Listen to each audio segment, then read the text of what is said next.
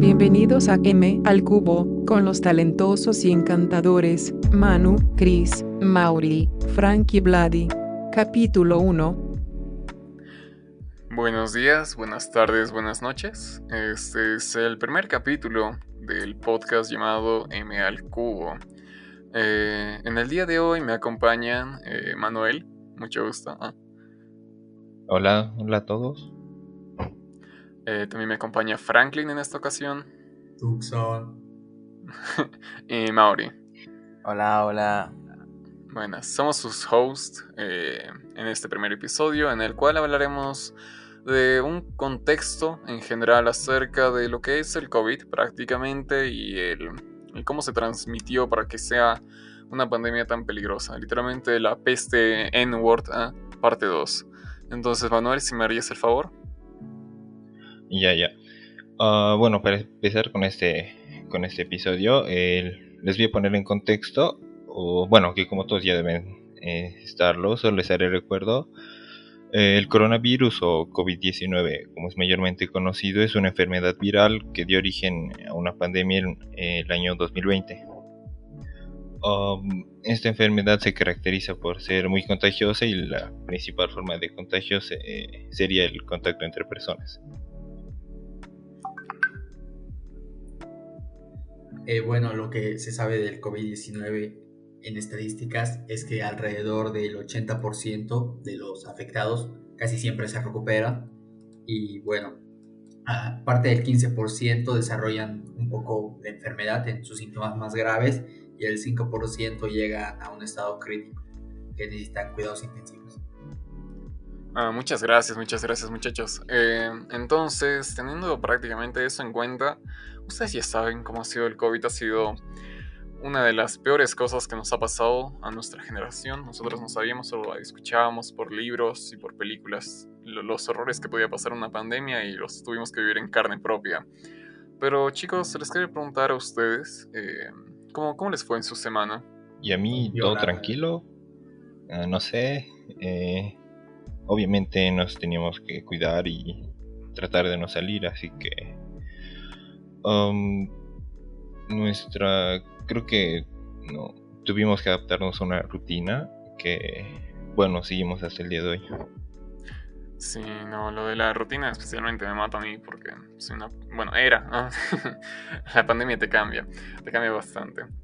Era una persona que tenía que hacer varias cosas y tuve que cambiar todo y me estresé muchísimo. Pero bueno, ¿qué se va a hacer? Me imagino, eh, Franklin, tú estabas a punto de decir algo, ¿no?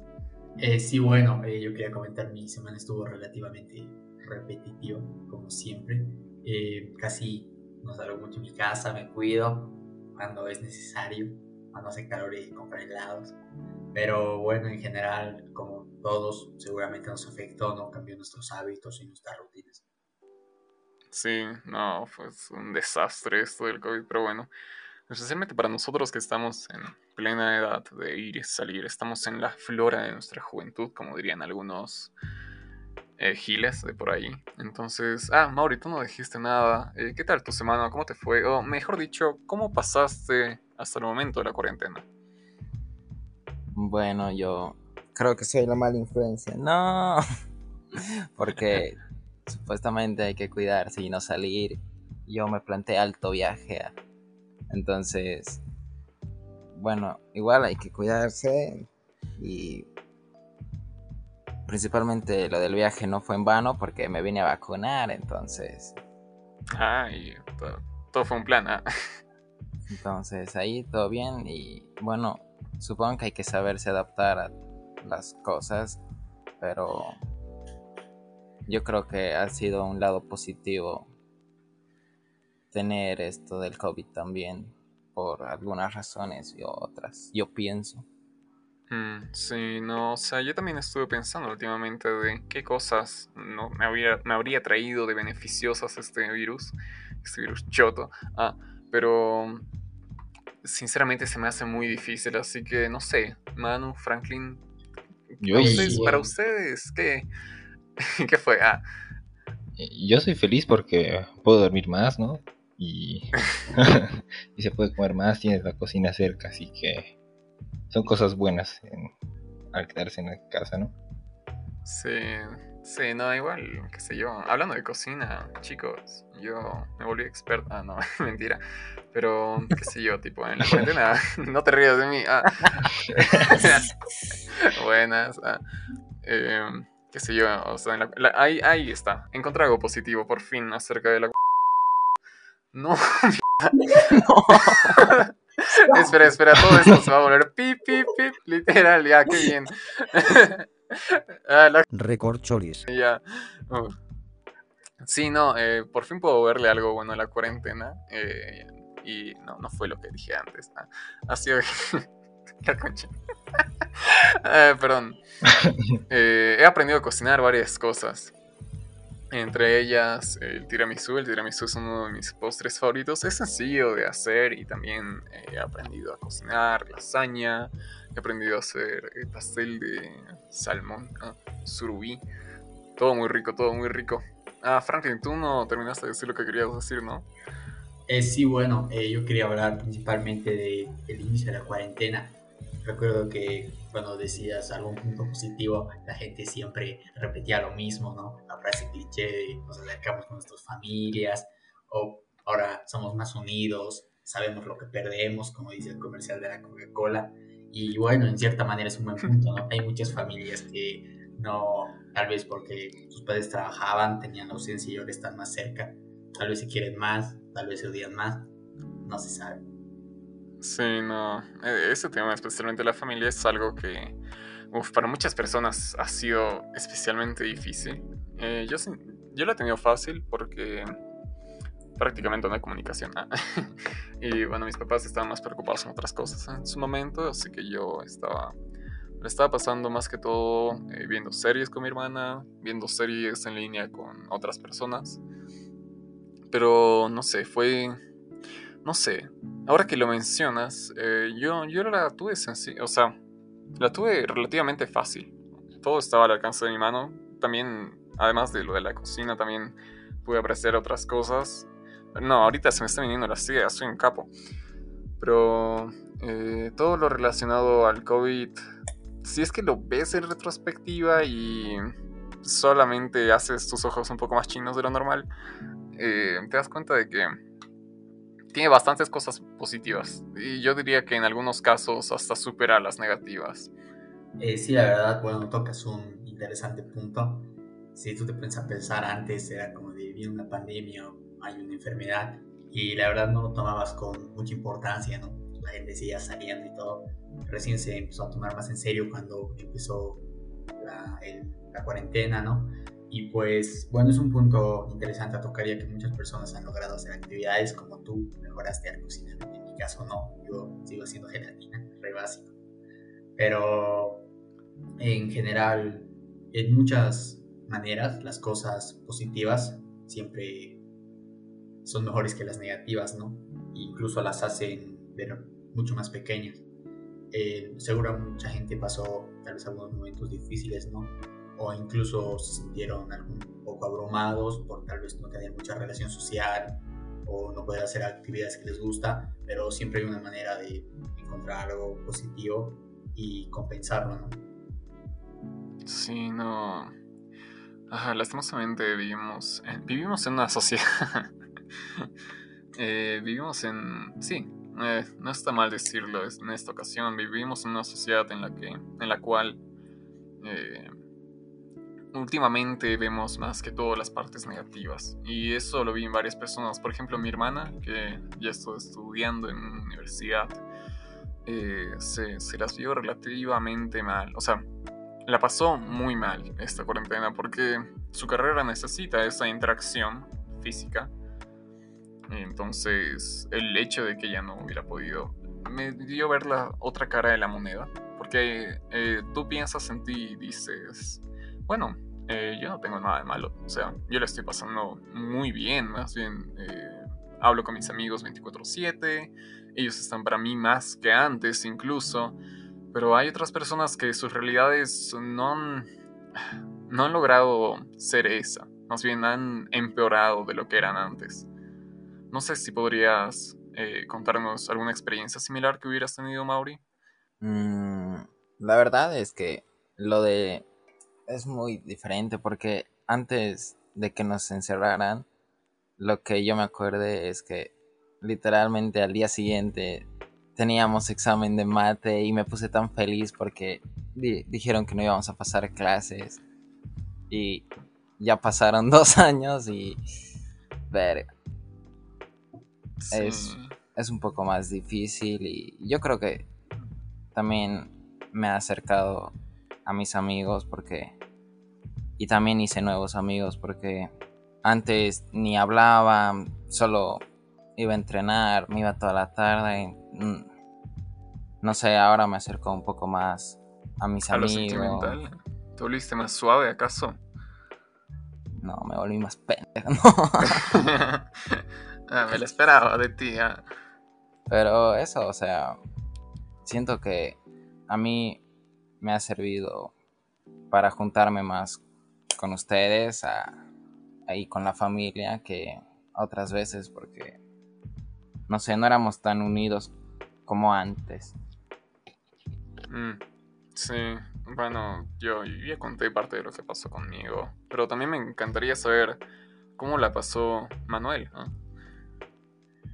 Yo y, y bastante tranquilo, o sea, todo mucho más relajado, no, eh, creo que gracias a esto se hizo más fácil todo lo que lo que sería eh, la escuela y o el colegio. Y bueno creo que el que para nosotros sea algo más por decirlo así más tranquilo o, o más fácil es porque bueno somos menores y así es como lo percibimos y para muchas personas, sin embargo, para muchas personas eh, todo fue muy complicado. Eh, hay que recordar que muchos perdieron empleos y, y bueno, es muy, también es algo muy triste de eh, que trajo, de todo lo que trajo esta pandemia. Mm, sí, no, especialmente lo de la educación. Y bueno, hay que ser sinceros, vivimos en Latinoamérica, así que ah, la educación no es algo que siempre se nos pasa por la cabeza. Eh, más bien porque vivimos en Latinoamérica, es porque tenemos una educación deleznable. Tipo, habían otros países en el mundo, obviamente, no eran tercermundistas. Ah, ah que esa es otra cosa, ¿no? Eh, país tercermundista, mitad de la cuarentena. Eh, la educación se fue al garete, sinceramente, y como dijiste, mano, se volvió muchísimo más sencillo, principalmente porque no teníamos los medios para hacer las cosas y esa sencillez me imagino que trajo peores cosas. O sea, estoy más que seguro que no he aprendido prácticamente nada en los últimos dos años de colegio. O si es que he aprendido algo, lo he aprendido muy, muy vagamente. Y si es que te pones a pensar bien esto de la educación, los niños de primero de primaria, tipo, esos van a estar fregados. Porque al menos nosotros ya sabemos cómo se pasan las clases. Pero ellos, uh, una pena. Bueno, pero también tampoco es tan difícil ese curso, ¿me entiendes? Porque recién les están enseñando a cómo sumar, restar, entonces yo creo que depende de sus papás. Sí, no, pero o sea, no solo es acerca del conocimiento que consigas en este curso, es acerca de las interacciones sociales. Todos van a ser unos ineptos, perdón por la palabra, pero todos van a ser imbéciles. Socialmente hablando, obviamente. No, pobres. Mm, puede ser. Tal vez. Es que es difícil. Si es que te pones a pensar muy bien todo este tema, también los que recientemente entraron a secundaria lo tienen difícil porque, a ver, para nosotros el cambio fue brutal, sinceramente. Fue una de las cosas que más nos impactó, la transición de primaria a secundaria. Y me imagino que para ellos debe ser peor, porque Yo creo todo que es cambia. Más fácil. O sea, capaz, sí, no sé. Porque- Lo tendría que poner a pensar. Imagínate los que están entrando primero y el- como que recién los profesores también están aprendiendo a usar las cosas. Nada, le estás diciendo a los profesores bobos. Ah, No, pero hay algunos profesores que, que recién estaban aprendiendo a usar el- la plataforma. Entonces yo creo que tampoco les hacían hacer tanto y también estar en el ambiente de salir al recreo y no sé, no creo que les haya afectado tanto como ese Mm, cambio. tam- Bueno, yo creo Porque que tenían dos recreos y ahí solo es uno y ahora es como que tienen otra vez dos recreos, no sé, se me hace más similar. Sí, el, el Mauri la verdad tocó un buen punto, ¿no? Está esa frase cliché que dice que los boomers no nos ganan en redes y es porque la verdad eh, a veces a muchas personas les cuesta no manejar, en cambio eh, tal vez los niños que pasaron a primera y secundaria eh, la manejan fácil o la banca más fácil porque no hay esa presión, ¿no? O tal vez no tienen la experiencia al máximo, si se podría llamar así, porque tal vez más adelante les cueste eh, asumir otros métodos, ¿no? Porque ahora tal vez les estén dando plazos, les explican con palitos, e incluso mucho más fácil, ¿no? Pero bueno, a medida de que pase el tiempo, en algún momento seguramente lo que pasó les afectará y les costará. sí, sí. am, creo que en general eh, eh, las clases, bueno, desde que son virtuales son bastante más fáciles. eh, poniendo, poniendo de ejemplo el, el primer mes que estuvimos en clases presenciales, en- eh, para mí fue muy pesado. Creo que teníamos muchas cosas que hacer y, y bueno, todo cuando fue cuando se volvió virtual, creo que todo se volvió mucho más fácil y supongo que también para otros cursos y se, y se notaba una gran diferencia, así que um, es eso. Sí. También eh, creo que Mori fue el que tocó el tema de la tecnología. Eh, me parece algo muy interesante y me gustaría charlarlo con ustedes.